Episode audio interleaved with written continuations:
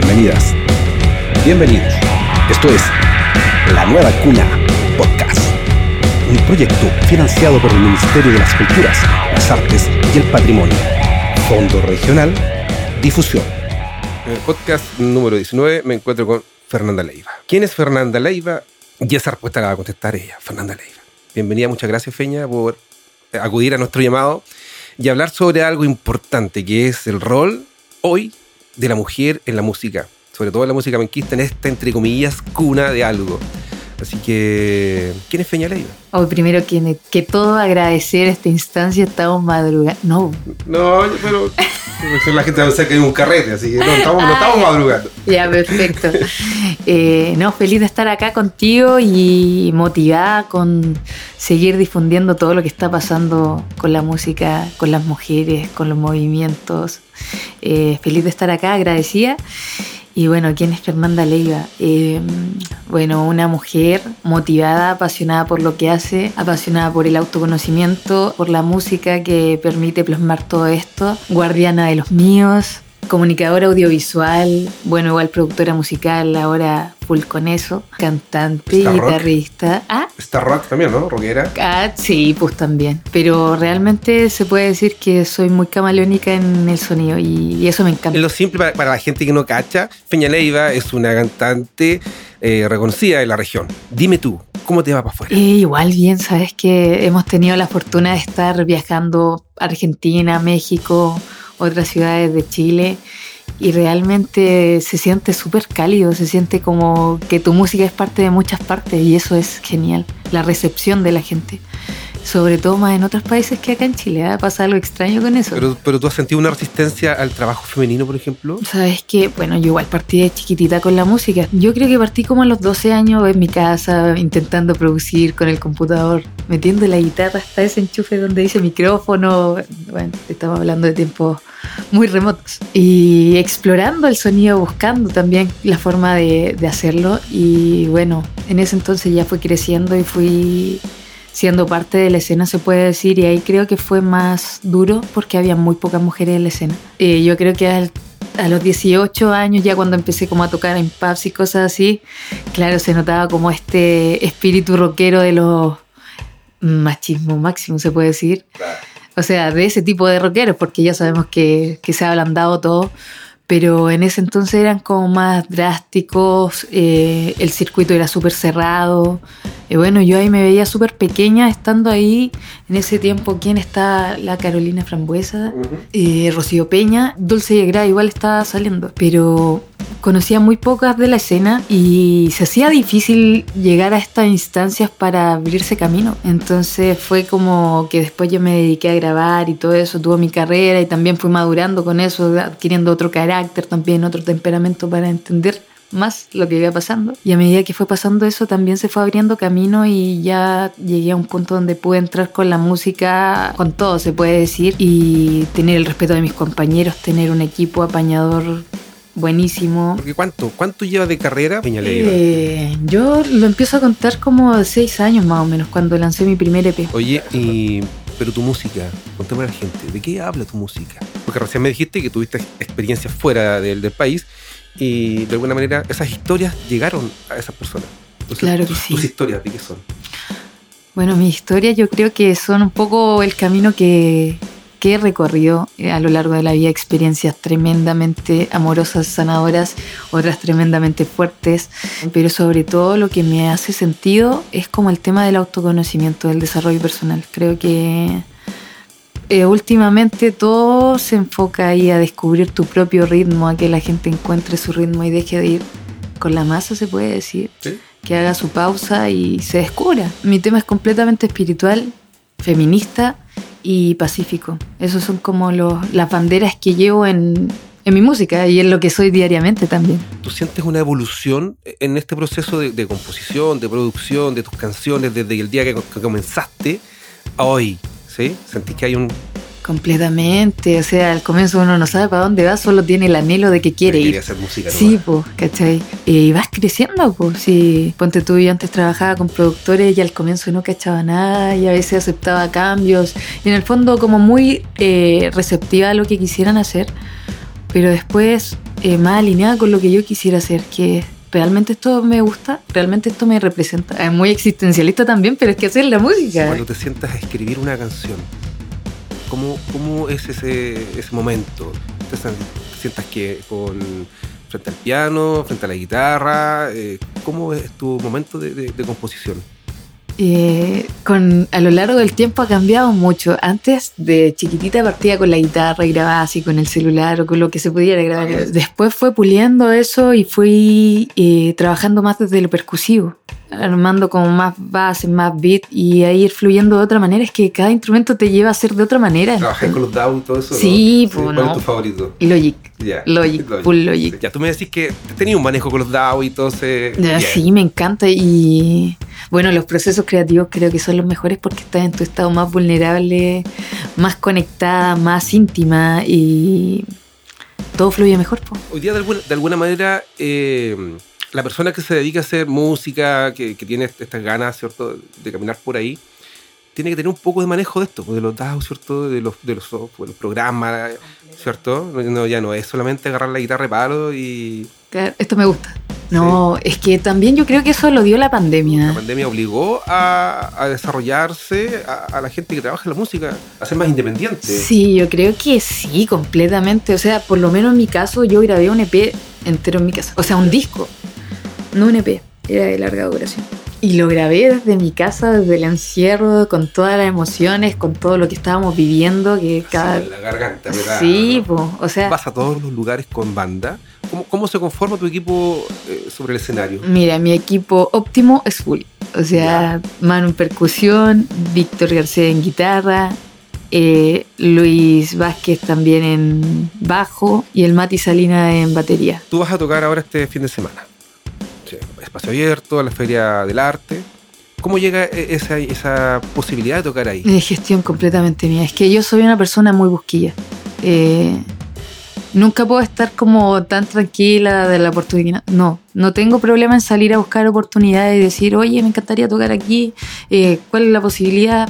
Si me cierran puertas, está bien. Y si se abren, mejor. ¿Cachai? Pero creo que, que hay que arriesgar también. po. O sea, Estuviste en el estadio también Sí, hace po. poco, ¿cierto? sí, po. Y eso no es nada pituto. O sea, nada pituto. Es como ver la forma de cómo poder llegar a tocar, mostrar tu trabajo y si enganchan, buenísimo. Y si no. Pero hay que salir a tocar puertas, al fin. O sea, no te puedes Sí. quedar sentado, Ponte tú, sentada. un, hubo un año que yo estuve así como enojada, se puede decir, con, con lo mismo que estábamos hablando, que ¿por qué hay que tocar y por pocas lucas y hay que mover tanto ensayo y hay que pagarle a los músicos? O sea, uno invierte harto. ¿Sabéis qué? No voy a tocar en nada que no me pague lo suficiente hasta estar contenta con lo que... para que, que estemos todos conformes y todo fluya mejor. Pero igual es una percepción cerrada, pues, ¿cachai? Entonces, como os entráis a pelear con el mundo, empezáis a ceder y a buscar oportunidades y ser igual más positiva, se puede decir, porque si no, no consiguen. Pero tú sientes entonces que mm, en, la industria penquista se mantienen las dificultades hacia las mujeres que hacen música o también sientes que ha ido eh, ablandándose el camino? Porque me imagino que igual conversas con tus compañeras, Obvio, ¿cierto? colegas, obvio. hablan un poco de esto. Obvio. De hecho, bueno, por ahí como el 2017-18 estuvimos en una asociación que se llamaba Brava y estaba con, enfocada en la difusión de músicas y aparte el levantamiento de la escena. Y ahí creamos espacios en distintos bares donde solo fueran chicas a tocar. Hicimos una pega súper grande. Bueno, cada cual después tomó caminos distintos porque tú cachai lo que es tener un proyecto y, guiarlo también, estar en varias cosas. Entonces, pero en ese momento logramos tanto y, y creo que de ahí, wow, se empezaron a levantar muchas piedras. O sea, era como que levantaban una piedra, muchas mujeres músicas teniendo proyectos que no se habían visto. Y ahora, no sé, pues antipatriarca y ya tanta escena Oye, urbana que salió de una. Sí, hay un boom, pero de, bueno, hay un boom del trap, ¿cierto? De lo Sí. urbano. Pero también yo siento que hay un boom, una explosión de, Femenina. de propuestas femeninas. Sí, sí. Y, y fantástico, o sea, le da una diversidad, le da una... Balance también, sí. Eh, el sonido femenino es otra cosa. Pero no solamente detrás del micrófono, porque también hay chiquillas que están, por ejemplo, haciendo sonido. Sí, po. haciendo de roadie. Sí, de hecho, yo tengo roadie femenina y eh, eran las chicas de Mulier, ¿Mm? la Nati, que era guitarrista y ahora es nuestra roadie y es seca y apasionada me con el... imagino que debe ser cap, capísima. Entonces, es lindo rodearse de equipos así, po. Es como estar en casa. Mulier era, era un tremendo proyecto. Tremendo proyecto. Hay, hay varios, Yo hay- les digo hay a la varios que somos viudos de, ¿por de? Mulier. Sí, ¿Ah? sí. Yo también. Así que era un, era un tremendo proyecto. Bueno, cosas que pasan. Sí, pues, po. ¿cachai? Pero así como, como vamos asistiendo a, los, a funerales de, de algunos proyectos, también vemos eh, Nacimientos. nacimientos, ¿cierto? Yo fui al rey y vi a Nadrán Oh, y quedé grosa. peinado para atrás. Quedé, Oye. pero wow, dije yo.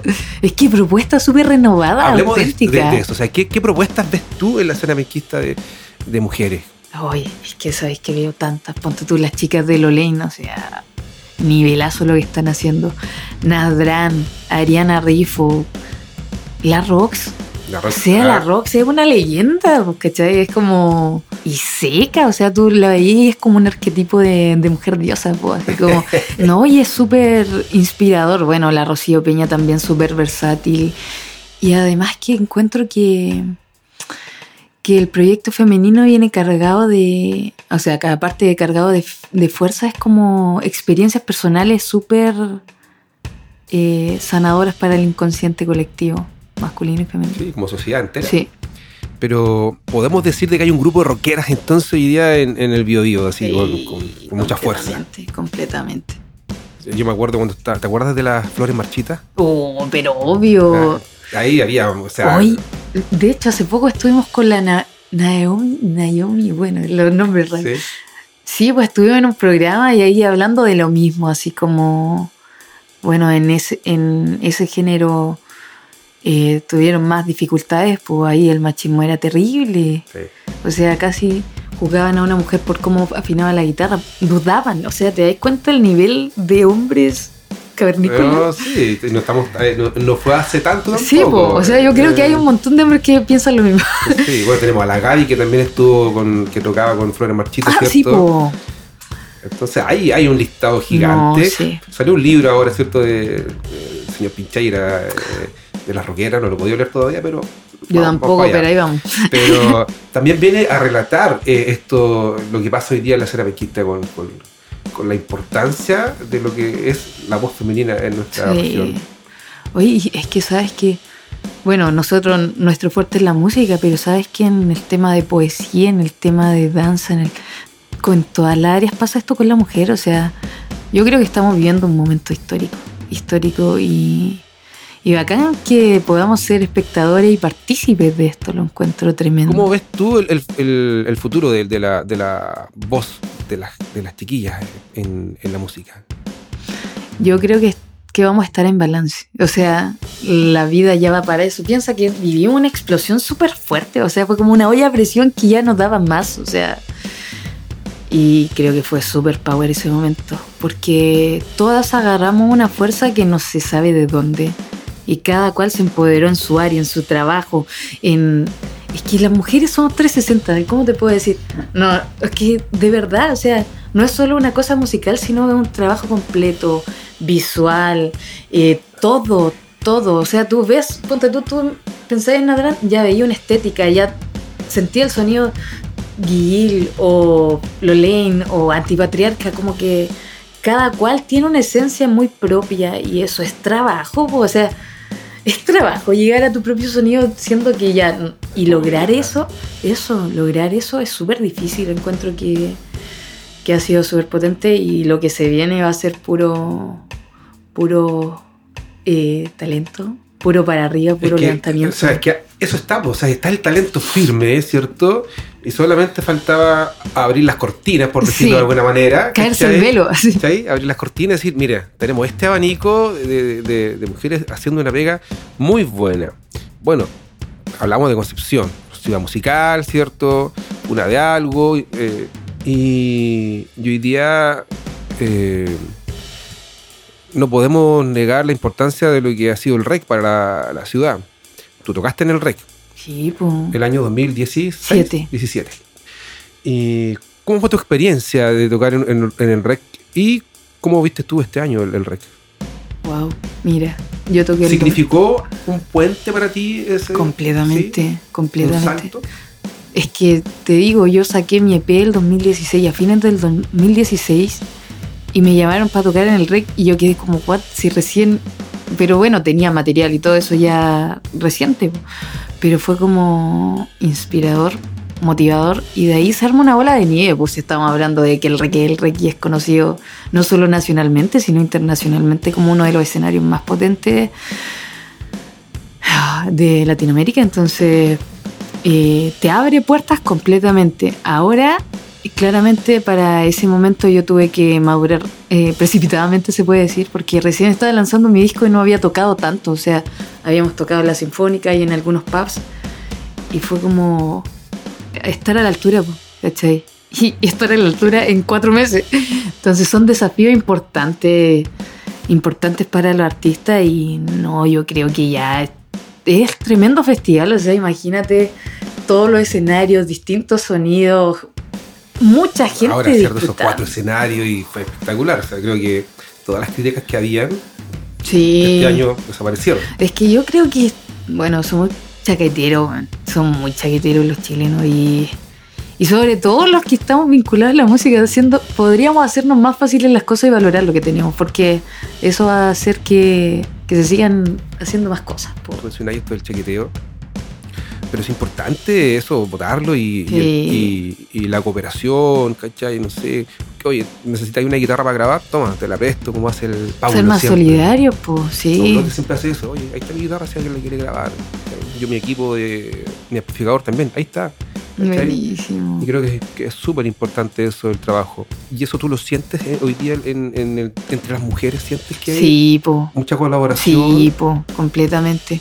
O sea, como que igual los caminos se han alejado por, como te digo, estar enfocada en tu trayecto, pero ves que compartimos, no actualizamos de todo, no estamos tirando buena onda por las redes, compartiendo las cosas, escuchándonos, sabiendo lo que está haciendo la otra y colaborándonos de cierta manera en lo que tenemos cierta expertise, se puede decir.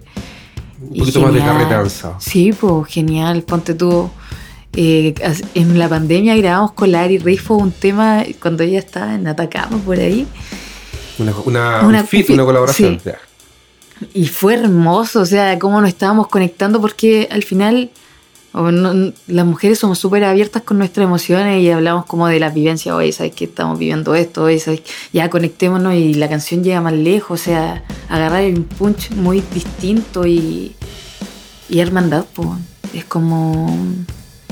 Se siente lindo. Hay puntos de encuentro entre ustedes muy fuertes, ¿cierto? Que lo que hablábamos de, de las dificultades del pasado, ¿cierto? Entonces hoy día tiene súper claro que, que unidas avanzan con más fuerza. Es que es como un, cuando tú cargas un dolor colectivo, o sea, es como si tu familia tiene un dolor de algo, no sé, puede ser compartir una muerte, compartir, no sé, algo así, pero esto imagínate a nivel de todas las mujeres, o sea, independiente del área, es como que tú te ves y es como, realmente veo tu experiencia, sé lo que está pasando, es como, bueno, yo no voy a entrar a boicotear tu proyecto, es como, vamos, ¿cachai? Es como, y todas esas dinámicas tóxicas que también se habían creado en base al patriarcado de las competencias y todo. Qué terrible lo que no, los chips que de cierta manera nos habían insertado. Entonces, es una nueva humanidad realmente, bo, y es súper motivador y hermoso caminar así. ¿Cuáles son tus proyectos para futuro? ¿Para dónde va la feña? ¿Dónde vas a estar en cinco años más? Fuera, completamente fuera. Y de hecho, Te, ya te vas de la región. Me voy del país. sí, o sea, yo siempre digo eso. A veces no me paró la pandemia y todo eso y ya tuve que empezar a hacer otras cosas, pero el camino, yo creo que tú eres de dónde es tu música y, y hay que buscar y hay que recorrer. Yo creo que México te suena atractivo. Sí, México me suena, mira, México me suena por el circuito musical, pero Costa Rica también me, me suena mucho por, por toda mi visión de la vida. Eh, bueno, y Miami, bueno, hay que, hay que ir viendo dónde funciona mejor, pero con mucha apertura a, a seguir creciendo fuera. Hay que ir, explorar, buscar y, y donde esté, donde tú te sientas bien y que este es mi lugar, echarle para adelante. Sí, Ah. completamente. Tú me dijiste al inicio que comenzaste a los 12 años a prox tus experiencias musicales. Ya, como para ir cerrando, démosle un mensaje a, esta- a estas niñas, a estas chiquillas que están empezando a hacer música. Eh, con esto nos vamos despidiendo, pero ¿qué, qué le puedes decir tú a una niña de 12 años, 13 años que está empezando la música y que dice, oh, yo quiero ser cantante? Eh, suena trillado, pero que sigan sus sueños, que sean perseverantes, que se disciplinen, que, que no escuchen tanto las voces ajenas de sus papás, se puede decir, que creen su autonomía, porque al final tú nomás tienes la corazonada, tú nomás sabes dónde te sientes, dónde te dónde tu alma vuela y dónde es realmente, dónde te sientes plena. Yo creo que eso es, puede pasar mucho tiempo que te vayas a estar haciendo cosas o estudiando otras cosas, pero busca la forma de especializarte en lo que quieres. Cada persona se distingue por lo pura que es, o sea, lo genuina que puede llegar a ser y eso te va a hacer la diferencia en todo. Así que nunca dejen de soñar y perseverar en lo que sienten. Quedémonos con ese concepto. Nunca dejes de soñar. Esto es La Nueva Cuna